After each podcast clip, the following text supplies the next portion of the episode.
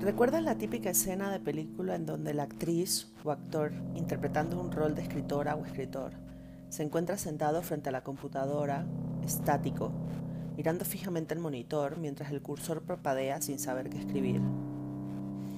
¿Has experimentado alguna vez esa misma sensación de parálisis? ¿Te has encontrado frente a una hoja completamente en blanco, desconociendo el qué hacer, a dónde dirigirte o por dónde empezar? No eres el único. Somos muchos los que hemos estado ahí en esa misma situación de incertidumbre y hoy estaremos hablando de qué es y cómo nos afecta.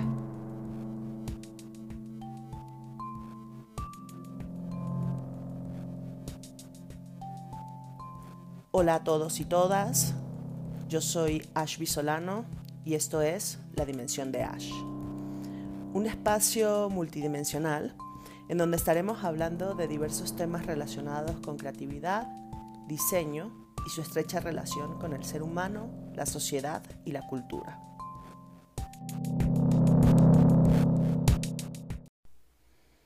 En el episodio de hoy estaremos hablando de el síndrome de la hoja en blanco.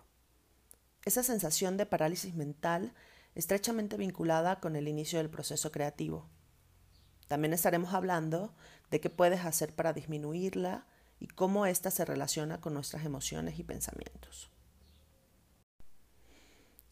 Las razones por las cuales decidí hablar de este tema fueron dos. Una de ellas es porque a lo largo de mi experiencia profesional académica me he dado cuenta que a muchas personas les avergüenza encontrarse ante esta situación. Es natural.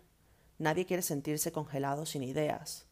Y si a eso le sumas la presión de cuando hay una fecha de entrega, el síndrome de la hoja en blanco tiene más posibilidad de aparecerse o de sentirse exponencialmente más fuerte cuando estemos ahí. La otra razón es porque el estar aquí, dando el paso de comunicarme contigo e invitándote a ser parte de esta dimensión, ha traído muchos momentos de experimentar esta sensación. El síndrome de la hoja en blanco generalmente está vinculado al inicio del proceso creativo. Y en este momento puedes estar pensando que el contenido de este podcast no es para ti. Me he topado con muchísimas personas que piensan, yo no soy creativo o no practico procesos creativos en mi vida cotidiana y laboral. Entonces, me parece bastante oportuno que empecemos a profundizar en el tema, desmitificando rápidamente el concepto de creatividad. Debes haber escuchado alguna vez la frase todos somos creativos. Y ya sé, puede parecerte un cliché. Para ser honestos, a mí también me parece. Sin embargo, el trasfondo es muy cierto.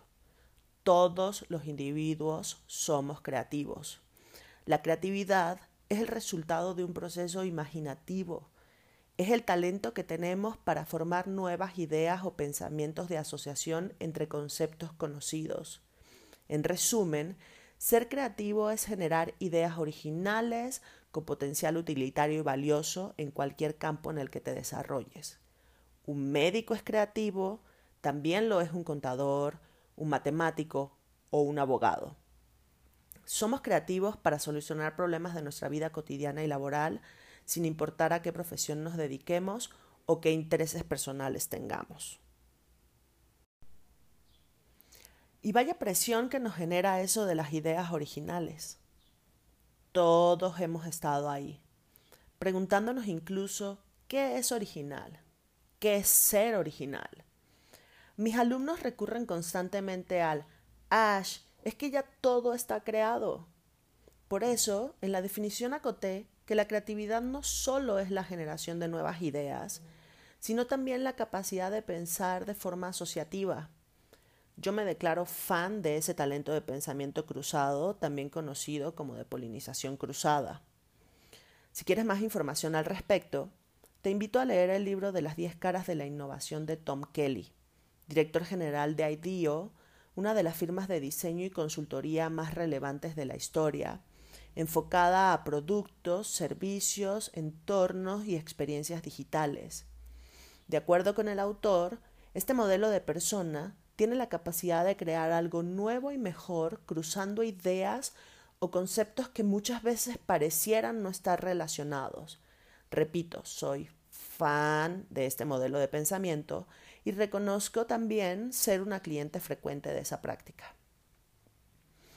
Cuando le quitamos un poco la presión a esta obsesión por ser creativos, originales, únicos, diferentes, estamos también ayudando a aliviar el síndrome de la hoja en blanco.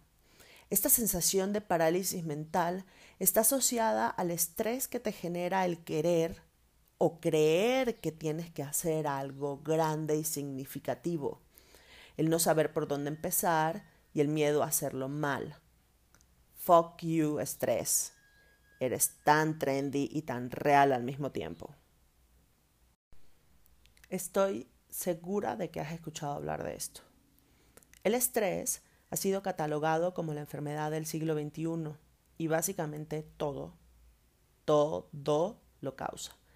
La ausencia de algunas cosas, el exceso de otras, las relaciones interpersonales, la falta de satisfacción, el ambiente laboral. La lista es interminable. Recuerdo que en una ocasión una amiga me recomendó a su quiropráctica porque escuchó que yo me encontraba bastante contracturada. Un par de semanas después hice mi cita, llegué al lugar a la hora acordada y lo primero que me generó mucha curiosidad fue saber que no me encontraba solo en un consultorio especializado quiropráctico, sino en una clínica para el tratamiento del estrés. La persona que me atendió me extendió una tabla de madera con unas cuantas hojas engrapadas y cuando digo unas cuantas, en realidad me refería a muchas. Y lo primero que pensé fue, yo no necesito estar aquí.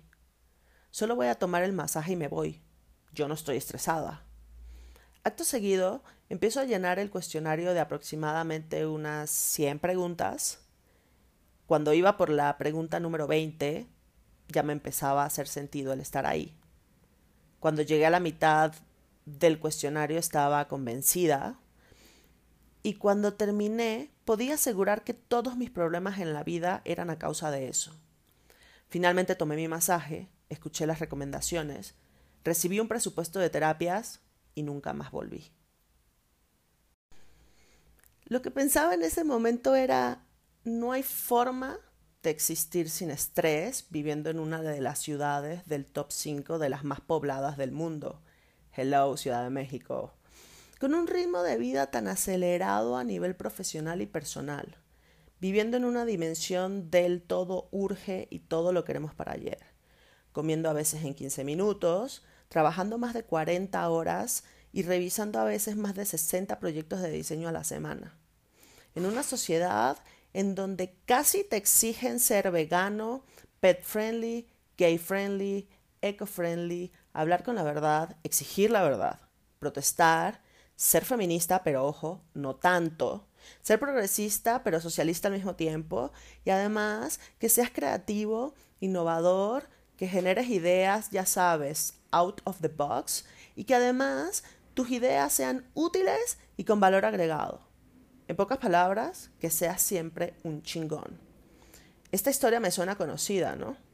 Como cuando las empresas publican estos letreros de se busca un diseñador con el siguiente perfil recién egresado para que le puedan pagar tres pesos, obviamente. Pero con experiencia, habilidades y conocimientos de software como si tuvieran 10 años en el mercado. Que no solo sean operativos, sino que también gestionen equipos de diseño, trabajen horas extras sin quejarse, atiendan clientes y proveedores al mismo tiempo. ¿Ya entendiste por qué estás estresado? Claro, el estrés es algo muy personal lo que a mí me puede parecer estresante, a otra persona le puede parecer lo más sencillo del mundo. Ya sabes, nunca falta el amigo que te dice que no aguantas nada, o el discurso del papá o de la abuela en el que quieren hacerte entender que lo que ellos vivieron fuera más duro que lo que tú estás viviendo. Como dicen por ahí, siempre el pasto es más verde en el patio del vecino. Sin embargo, los efectos secundarios del estrés van a ser muy parecidos sin importar la razón por la cual te sientes así. Al final, este trae consigo consecuencias fisiológicas que nos afectan a todos por igual, resultado de señales percibidas o de señales que en muchas ocasiones son anticipadas, o sea, no son reales. Es una señal que se crea en tu cabeza basada en tus experiencias previas. En el proceso creativo puede ser la ilusión de que, tu, de que a tu profesor o a tu jefe no le va a gustar la propuesta, que el cliente es insoportable y seguro te va a hacer cambios en lo que propongas, que la última vez que hiciste algo a otra persona no le gustó. Todas esas señales reales o anticipadas viajan al sistema nervioso y básicamente lo enloquecen, lo ponen alerta, lo tensionan muscularmente y hacen que el pulso se acelere. Los especialistas dicen que esto en una pequeña cantidad es bueno, por razones que no viene al caso mencionar, pero como todo en exceso es malo. El estrés está relacionado con afecciones a ciertas partes del cerebro, a la memoria, al aprendizaje, incluso a la plasticidad. Y bueno, lamento decirte que si nuestro cerebro no está bien, nuestra creatividad tampoco lo estará. En este momento, te invito a que te pongas en contacto conmigo si eres especialista en esta área o si conoces a alguien al que podamos invitar a esta dimensión para hablar más profundamente del tema. Me puedes encontrar en todas las redes sociales como Ashby Solano. Y ante este panorama que parece tan caótico, en donde el estrés es uno de los causantes del síndrome de la hoja en blanco y sentirnos así nos causa estrés, y el estrés causa el síndrome, y el síndrome, bueno, ya entendieron el punto, ante este panorama, ¿qué puedes hacer?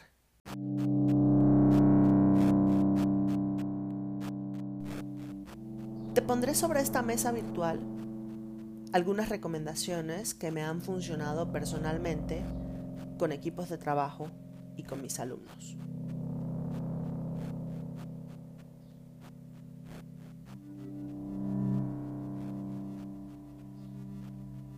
Define lo mejor que puedas la situación a resolver.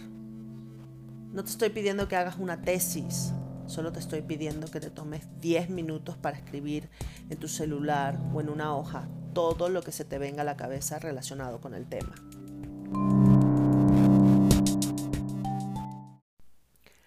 En las industrias creativas se habla mucho de tener el brief bien definido. Como en todo, hay los pro brief y ahí los pro hagamos todo como vaya viniendo. Yo soy pro causa. Mientras más definido esté, más información tendrás para proponer lo que desees. Aquí puedes anotar las limitaciones que tengas en términos de recursos, pueden ser humanos, materiales, económicos, aspectos importantes de mercado o de uso. Escribe e incluso hazte preguntas. A veces en las mismas preguntas están las respuestas. Un maestro que se cruzó por mi camino me enseñó alguna vez a escribir la historia de mis ilustraciones por la parte trasera de la hoja antes de empezar a dibujar. Decía que esa era la forma de plasmar y conectar lo que quieres y sientes con lo que expresas.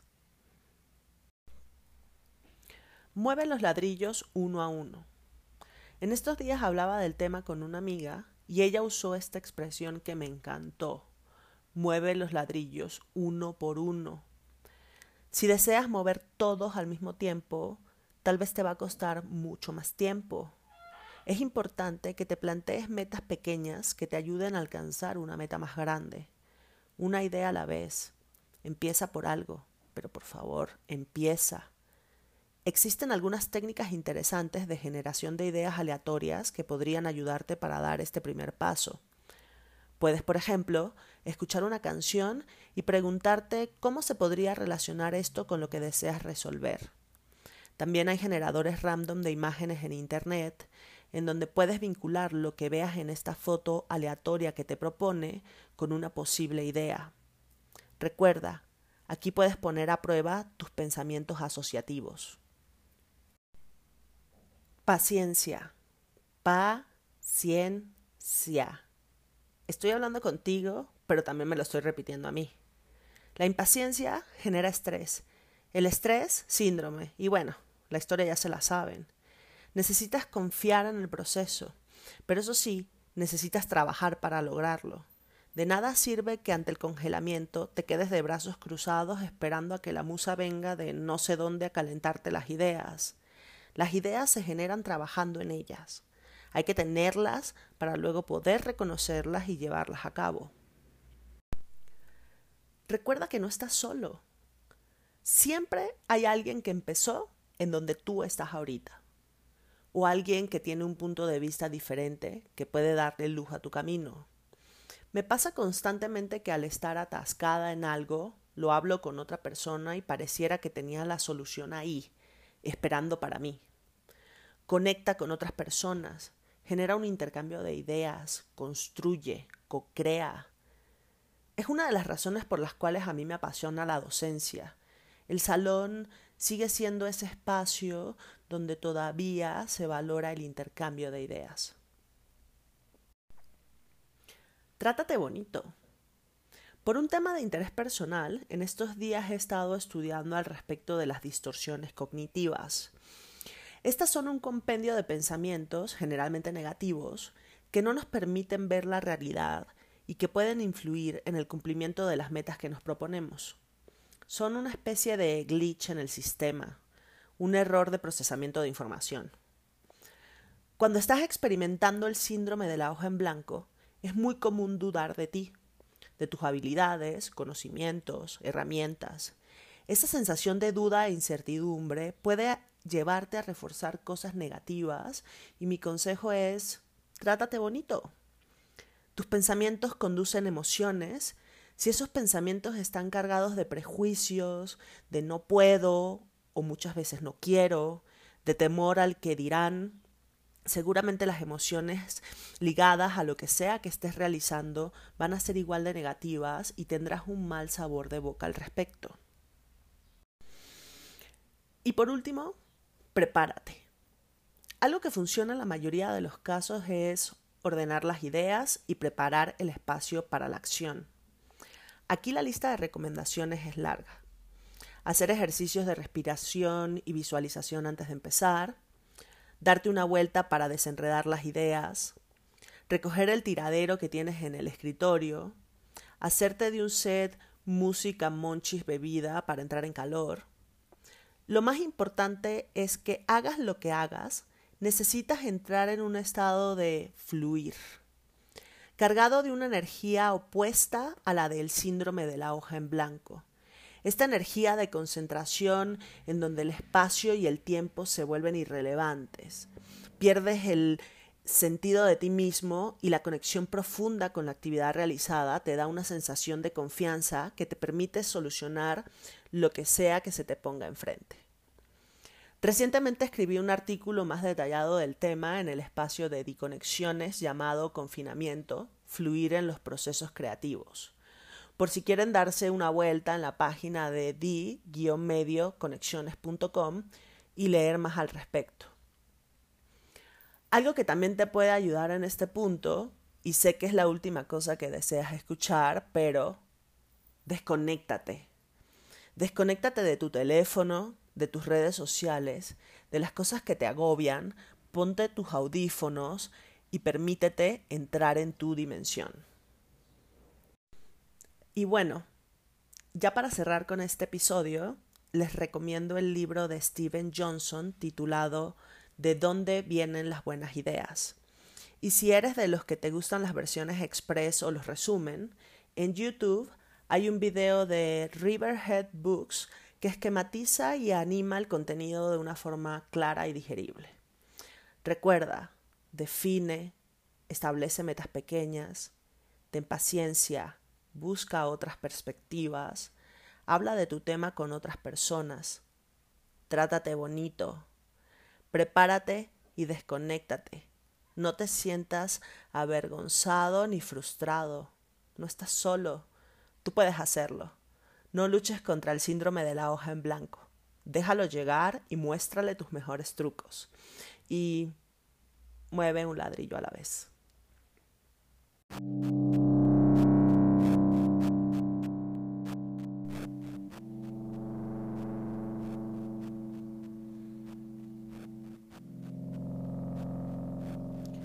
Espero que hayas disfrutado este primer episodio.